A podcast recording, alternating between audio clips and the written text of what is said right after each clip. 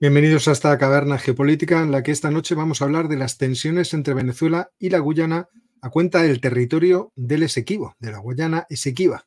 Es un tema realmente apasionante, las tensiones están subiendo y tenemos que hablar de ello. Así que vamos allá.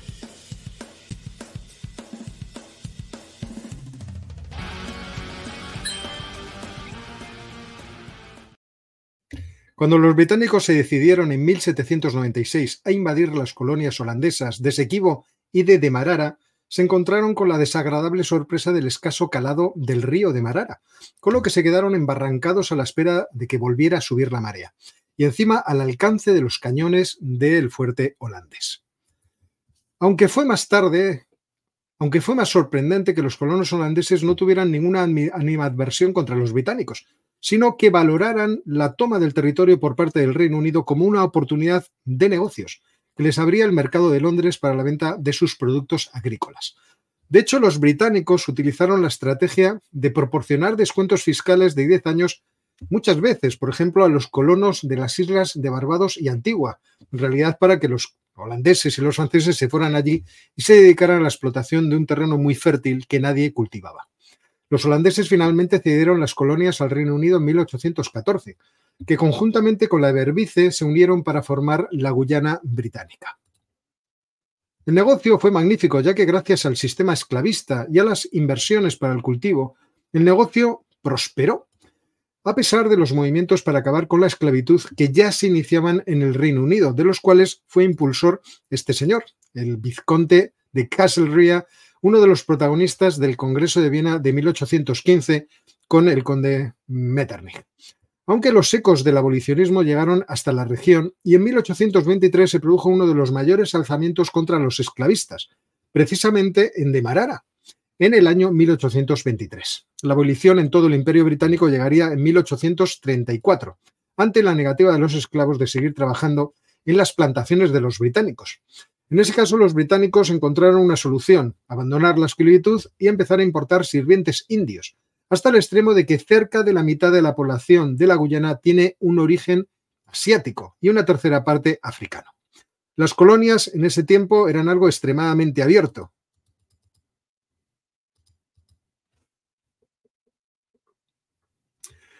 Las colonias en ese tiempo eran algo extremadamente abierto, primero por la frontera con Venezuela y en segundo lugar por la tendencia de los propios colonos al contrabando y ciertamente por la espesa jungla que separaba todos los territorios. De hecho, muchos terratenientes no eran holandeses y además la lejanía de las metrópolis hacía muy difícil el control de esos territorios. Es por eso que toda esa región fue desde siempre una región en la que marcar fronteras era extremadamente difícil. Os recomiendo este libro, El Imperio sin Fronteras, que se refiere precisamente a cómo era la Guyana holandesa. Las colonias se solían situar a lo largo de los ríos, y era, esto era especialmente visible en las cuatro colonias holandesas de Sequibo, Demerara, Berbice y Surinam. Las grandes potencias europeas intentaban, en la medida de lo que podían, implementar sus sistemas mercantilistas y tener el dominio de sus colonias, pero difícilmente lo conseguían precisamente por la lejanía. Por ejemplo, el río Cuyuní permitía a los esclavos escampar de los holandeses y llegar al lado español en la esperanza de obtener la libertad, porque los ríos eran la vía de comunicación más efectiva en una región en la que las selvas y su espesura dificultaban el transporte. Y es que los ríos, señores, los ríos eran lo importante, y alrededor de estos ríos se situaban las plantaciones, como podéis ver en esta gráfica y también las Guyanas, a pesar de que se reclamara el interior como territorio propio, pero territorio que en realidad nunca se explotaría por la tremenda densidad de esas explotaciones. Con todo esto podéis imaginar que las fronteras entre Guyana y sus vecinos se establecieron antes de la independencia guyanesa. Por ejemplo, entre el Reino Unido y Países Bajos se determinó que sería el río Corentín el que establecería la frontera y delimitaría la Guyana británica de Surinam. Sin embargo, la falta de limitación de las fronteras entre Guyana y Venezuela produjeron una disputa que se intensificó a lo largo del tiempo, y especialmente a finales del siglo XIX con el descubrimiento de oro en las regiones de Sequibo y de Cuyuní. Posteriormente, los americanos, bajo el auspicio de la doctrina Monroe, establecerían un tratado de arbitraje entre el Reino Unido y Venezuela, en 1897 que resolverían la disputa en 1899 dándole la soberanía de la mayor parte del territorio al Reino Unido y concediéndole la soberanía a Venezuela sobre todo el delta del río Orinoco. Pero esta resolución no satisfizo a los venezolanos, que siempre han designado la región del Esequibo como una zona que es eh, propia. Y de esto vamos a hablar dentro de un ratito. Porque toda esa región ocupa más de la mitad del territorio de la Guyana, que alcanzó su... No, quita esto.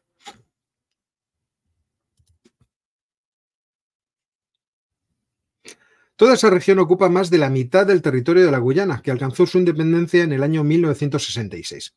De hecho, en Ginebra se volvió a traer el problema a una conferencia y de ella surgió el Tratado de Ginebra, en el que se estipuló que ambos países intentarían determinar una solución al conflicto de forma pacífica y satisfactoria. A partir del año 2012, las Naciones Unidas también entraron en la disputa para facilitar las negociaciones entre las dos partes, que no solamente iba a afectar al territorio terrestre, sino también al marítimo, ya que las fronteras entre Venezuela y Guyana, en el Atlántico, incluso las fronteras entre Guyana y Surinam, permanecen sin delimitarse a gusto de todas las partes. Y sí, ya lo habréis escuchado en muchos sitios. Uno de los problemas que plantean esas fronteras marítimas es la presencia de reservas de petróleo en esas costas. En cualquier caso, no se puede decir que haya pocas disputas territoriales por el mundo, y esta del Esequibo es una de las tantas que pueden resolverse de una de dos formas. O bien a través de la legalidad internacional reconocida en el artículo 2, apartado 3 de la Carta de las Naciones Unidas, en la que se afirma que los miembros de la organización arreglarán sus controversias internacionales por medios pacíficos, de tal manera que no pongan en peligro ni la paz, ni la seguridad internacional, ni la justicia, o en segundo lugar pueden hacerlo a través de la guerra, que hemos visto que es el caso en Ucrania, por ejemplo, o el caso del Karabaj en Armenia. Es evidente que hay muchos conflictos internacionales en los que las partes no están inclinadas a resolver el problema por la negociación. Y entonces hay que buscar otras vías. Y las Naciones Unidas apuntan a la investigación, que es uno de los elementos de solución de problemas contemplados, como digo, en la Carta de las Naciones Unidas. Es decir, se puede establecer un método, independiente de solución de las controversias, aunque esto eh, no tiene un gran apoyo, por lo menos cuando se refiere a las grandes potencias. Y esto lo hemos visto, y lo conocéis todos, por ejemplo, por la disputa que existe entre China y Filipinas y otras naciones del Mar del Sur de la China en las cuales hubo un proceso de arbitraje para resolver el litigio, por ejemplo, referente a las islas Spratly, que China obviamente se pasa por el arco del triunfo. En realidad, la gran dificultad de este tipo de procedimientos es que los que median no tienen capacidad de obligar, es decir, no tienen capacidad coactiva, de obligar a las partes a que acepten la resolución del arbitraje. Al menos si no han aceptado previamente que este puede ser una buena solución. En el caso de China, como no han firmado la Carta del Mar de las Naciones Unidas, pueden llamarse andana. Y este es el caso de estos países que podrían hacer lo mismo, aunque ellos sí han firmado eh, procedimientos para resolverlo. En el caso del Exequivo, los dos países reclaman la soberanía sobre el mismo territorio. Y además no es un pedazo pequeño de tierra, porque como os digo, ocupa más o menos dos terceras partes del territorio de la Guyana. Aunque sería bueno que habláramos un poquito acerca del país. En la actualidad, la República Cooperativa de Guyana es el único país cuya lengua oficial es el inglés dentro de Sudamérica. País desastroso, con una gran violencia, abundante contrabando de oro y de estupefacientes, pero que se puede convertir en una gallina de los huevos de oro gracias al petróleo. El territorio no es muy grande, 214.000 kilómetros cuadrados y la población de 750.000 personas. Los cristianos representan el 57% de la población el 23,4% son hindúes y el 7,3% musulmanes. Aunque hay muchas otras confesiones religiosas, incluso rastafaris de la Iglesia etíope ortodoxa. En cuanto y en cuanto al económico, podéis sospechar que mucha agricultura, el 18%, mucha industria, sobre todo extractiva, el 38%, y pocos servicios, un 44%. Pero volvamos al tema que nos ocupa, que es la disputa territorial. El laudo arbitral que delimitó en 1899 las fronteras de forma aparentemente definitiva y que no permitía apelación a las dos partes obligando a aceptarlas, sin embargo, en el 62, en 1962, fue eh, rechazado por Venezuela, que presentó un alegato respecto de la validez de ese acuerdo, porque lo consideraban nulo de pleno derecho porque no había sido objetivo. Sin embargo, Venezuela aceptó tratar la cuestión en Ginebra y discutir el asunto con los dos países, cosa que estuvieron haciendo entre 1966 y 1999. A partir de ese año cayó en un limbo, por así decirlo, el problema y en 2013 Guyana recurrió a la Corte Internacional de Justicia para resolver la controversia, cosa que fue tomada por Venezuela como una ruptura del statu quo y del acuerdo que habían eh, aceptado en Ginebra para discutir la cuestión a nivel regional.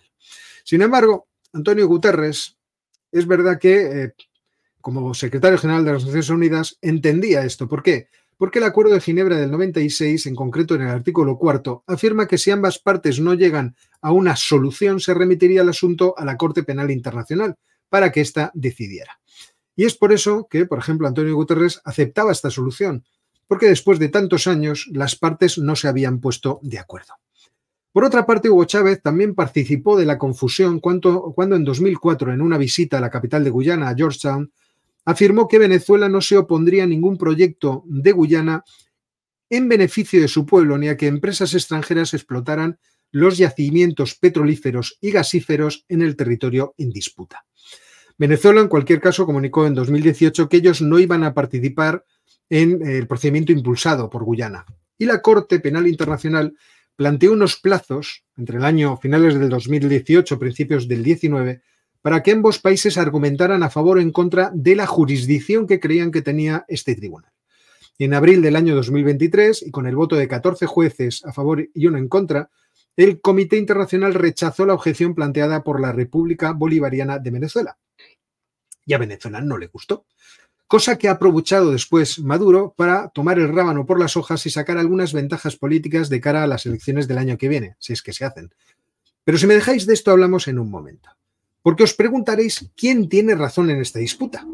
Y no os enfadéis si os digo que yo realmente no puedo determinar en términos jurídicos cuál es la solución del problema, aunque algunas cosas se pueden decir. La primera, que me parece claro que los venezolanos temen una resolución contraria a sus intereses en este tribunal por haber aceptado en su momento la solución de 1899.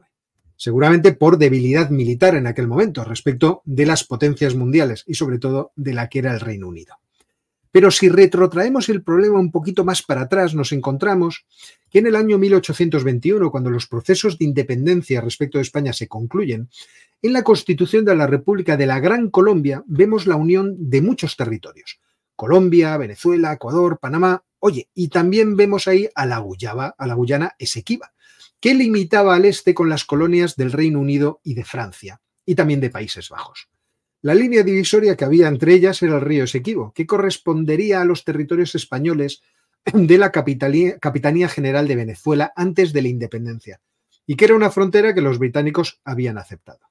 Cuando se disuelve la Gran Colombia después de la muerte de Bolívar y por las propias dificultades en delimitar los territorios por cómo eran, los británicos se fueron moviendo distraídamente hacia el oeste del río Esequibo y se anexionaron cerca de 80.000 kilómetros cuadrados de lada, que eran de Venezuela y que pasaron a formar parte de la Guyana británica. Hasta el punto de que los británicos quisieron poner la línea fronteriza en la boca del río Morocco, mucho más al oeste del Esequibo, cosa que no fue aceptada por los venezolanos. Y en este punto me parece difícil no darles la razón. Pero vamos a ver. Otro punto que también es interesante y en el que creo yo que también hay que darles, en cierto modo, la razón. Y ese punto es que la pugna entre Venezuela y el Reino Unido obligó a la entrada de Estados Unidos, que de hecho habían hecho la vista gorda con su doctrina Monroe. Y en ese momento, eh, suponiendo que aquello era su patio trasero, pues no habían hecho o no habían cumplido con la propia doctrina que ellos habían dado. Eh, tal era el avance británico que el presidente estadounidense Glover en 1895 interviene y pide que se llegue a un acuerdo entre Venezuela y Reino Unido. Y de ahí el laudo arbitral de París de 1899. Claro, que llama la atención que en ese laudo arbitral existieran dos jueces americanos, dos jueces británicos y un juez ruso pero que no existiera ningún juez venezolano. Y luego la cosa se complica, con muchas cuestiones técnicas y jurídicas que prefiero no meterme en ellas. El caso es que con el horizonte de las elecciones de 2024 y el resurgimiento de la oposición que aparece ahora unida alrededor de María Corina Machado, Maduro ha visto abierta la puerta para impedir que se celebren esas elecciones el año que viene, en el año 2024 precisamente abriendo el melón de ese equipo. El chavismo ya hemos visto que continúa oponiéndose a la oposición, por ejemplo, las primarias, alegando fraude, movilizando a la Fiscalía, y el Tribunal Supremo de Justicia de Venezuela, controlado por el chavismo, ha emitido una sentencia invalidando el proceso ganado por María Corina Machado, eh, como parte de una estrategia que ya hemos visto precedentemente para bloquear iniciativas de la oposición. La decisión ha anulado el proceso autogestionado de los partidos y de la sociedad civil. Eh,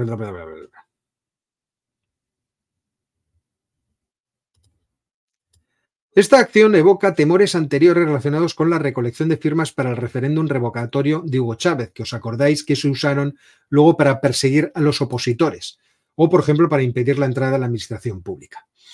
Es decir, Maduro está reaccionando de forma negativa a lo que ha pasado, una movilización de más de dos millones de personas que votaron a María Corina Machado, aunque el gobierno dice 600.000, y por lo tanto, desde este punto de vista, eh, el chavismo parece que está renunciando a los acuerdos de Barbados firmados recientemente con la oposición, intentando producir una situación en la que sea difícil o imposible que las elecciones del año eh, que viene se produzcan. O en ausencia de eso, conseguir una ventaja electoral gracias a este movimiento patriótico, de tal forma que en última instancia las elecciones de 2024 les puedan ser favorables incluso por encima de lo que pueda presentar eh, la oposición como alternativa. Por otra parte, ha estado el referéndum. Habéis visto cómo se ha montado un referéndum en, Venezuela para ver si se anexionan el Esequibo en una jugada que nadie duda de cualquier forma que está relacionada con la política interna y con la intención que ya os he avanzado de que no se realicen las elecciones del año que viene. Y eso que el referéndum fue más que mal, a juzgar por la poca asistencia, asistencia en las calles, no respecto de los datos oficiales, que todo el mundo ha supuesto o ha valorado como bastante inflados. Luego están las intenciones de recuperar toda la región del Esequibo y sus 159.000 kilómetros cuadrados, que son unas intenciones, en fin, que por una parte dan una ventaja y por otra parte un inconveniente. ¿Por qué? Porque ahí dentro hay petróleo. Si uno se fija en las relaciones comerciales que tiene que ha tenido la Guyana con el mundo, veréis que eh, el azúcar y el oro han sido las producciones más interesantes, por ejemplo, desde el año 1995. En el año 2005, en cierto, modo, también se vuelve a ver esta pauta de exportaciones. Y en 2015 la cosa cambia y se introduce el arroz como otro de los elementos principales de exportación, cosa que se repite también en el año 2019, fijaos con el oro como el eh, principal eh, medio de exportación. Y son los países anglosajones, como veis ahí, Estados Unidos, Canadá y el Reino Unido, los principales destinos de esas exportaciones. Sin embargo, en el año 2020 las cosas cambian. ¿Y por qué cambian? Pues cambian porque en el Esequibo se encuentra este otro tipo de producto, petróleo. Petróleo que en el año 2020, veis, representaba ya el 40% de las exportaciones, pero que en el año 2021 se lanza hasta el 72% de las mismas y que suponían una, cantidad muy importante de dinero, de cerca de 3.500 millones de dólares. Una cantidad muy importante porque acordaos que las relaciones comerciales entre Emiratos Árabes y Rusia alcanzan casi los 9.000 millones. Bueno, pues estos muchachos en poco tiempo se han puesto a producir petróleo para vender una cantidad eh, bastante importante, diría yo, importantísima para ese país, de 3.500 millones de dólares. Y además es que le venden una gran parte de ese petróleo a los Estados Unidos. Fijaos, una cantidad realmente muy importante, el 89% del petróleo se lo llevan los americanos. ¿Por qué? Porque resulta, y por un valor de 1.740 millones de dólares, que no es una cifra nada pequeña. Y es que eh, dos empresas, ExxonMobil y la Corporación Nacional China de Petróleo, descubrieron en 2015, frente a la costa de la Guyana, petróleo. Y los americanos se pusieron mucho más rápido que ningún otro a tratar de extraerlo. En el año 2019 instalaron el primer buque flotante de producción, almacenamiento y descarga, que comenzó la producción en el primer campo de pozos petrolíferos de Guyana. Y en el año 2022 ya estaban sacando 300.000 barriles diarios de petróleo. Pero si logran meter más y prevén meter un barco de producción, almacenamiento y descarga por año a partir de ahora, creen que para 2027 estarán extrayendo un millón de barriles de petróleo. Y eso convertiría a la Guyana en uno de los 20 principales productores de petróleo del mundo. Y desde luego la principal nación productora de petróleo per cápita. Y no estamos hablando del gas, que seguro que también lo hay. Con lo que Guyana ha crecido económicamente de forma espectacular y como nunca. Mirad el gráfico del Producto Interior Bruto, perdón, de las exportaciones de Guyana, cómo se disparan precisamente a partir del año 2022. Desde ese punto de vista, es una ventaja si Venezuela la consigue, pero los Estados Unidos les dejarán quedársela y este es el inconveniente, que los Estados Unidos tienen un acuerdo de defensa con Guyana que les permite tener una posición militar dentro del país y entrenar al hoy insignificante ejército de Guyana. Aunque realmente lo que les interesaba era entrenarles para controlar el contrabando que se produce en el país.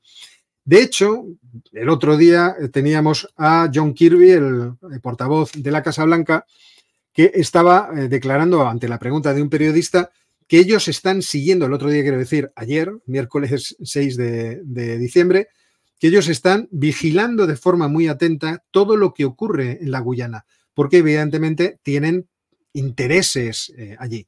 Ahí le tenéis diciendo, efectivamente, nosotros eh, eh, creemos que se debe respetar la decisión arbitral, pero no queremos que ocurra violencia o que, que, se produzca ningún conflicto.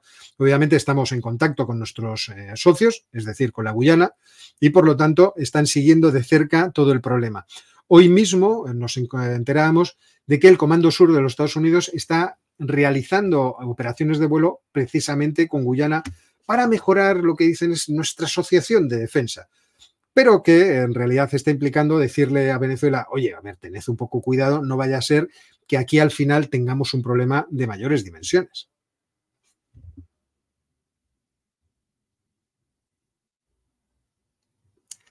Y no creáis que Brasil también ha saltado a posicionarse como mediador en el conflicto. Lula no quiere una guerra cerca de sus fronteras, ni una crisis de migrantes, por lo que aboga por la negociación y ofrece Brasil como emplazamiento. Pero también, al mismo tiempo, sitúa su ejército en la frontera por lo que pudiera pasar. Brasil es cierto que no tiene posición declarada, declarada sobre el conflicto, aunque entiende las razones de Venezuela. Aún no así, dice Lula, el procedimiento. No se puede eh, hacer esto con violencia. Una pregunta que también está obviamente en el aire es hasta qué punto podemos pensar que esto sea parte de una estrategia global contra Estados Unidos, en la que se planteen retos militares a la gran potencia para obligar a tensar sus capacidades de apoyo militar. Ya tenemos a Estados Unidos metidos en el problema ucraniano, apoyando armamentísticamente a los israelíes y su campaña contra Hamas, y ahora se podrían encontrar con un conflicto militar en Venezuela. Bueno, ante esas tensiones les podría dar a los chinos por atacar la isla de Taiwán y acabar con el imperio estadounidense? Bueno, esto es algo que la imaginación de todos nosotros eh, puede dejar volar, pero también parece muy difícil que se produzca. Recordemos que un conflicto alrededor de Taiwán implicaría una tercera guerra mundial, es decir, entrarían en el conflicto mucha gente, por ejemplo, los coreanos, norte y sur, los japoneses, los filipinos, y esto llevaría a una catástrofe económica a nivel mundial de dimensiones épicas. Así que si la tesis de que todo esto lo está haciendo Maduro de cara a las elecciones del año 2024 es cierta, deberíamos dejar la conspiranoia a otro lado. Y ese cuadro de hostigamiento a los Estados Unidos en la parte, por así decirlo, de nuestra imaginación calenturienta. Y esto es más o menos lo que os puedo contar sobre el Esequibo esta noche. Espero que os haya resultado interesante. Hasta aquí el vídeo de hoy. Ya estaré trabajando en algunas otras cuestiones para hablar en los próximos días Así que, como os digo siempre, nos vamos a ver muy pronto. Y por cierto, no os olvidéis de mi magnífico libro, El porvenir del viejo mundo. Os recomiendo enormemente que lo compréis. No es que me vaya a hacer rico, pero a lo mejor vosotros os hacéis un 1% más sabios.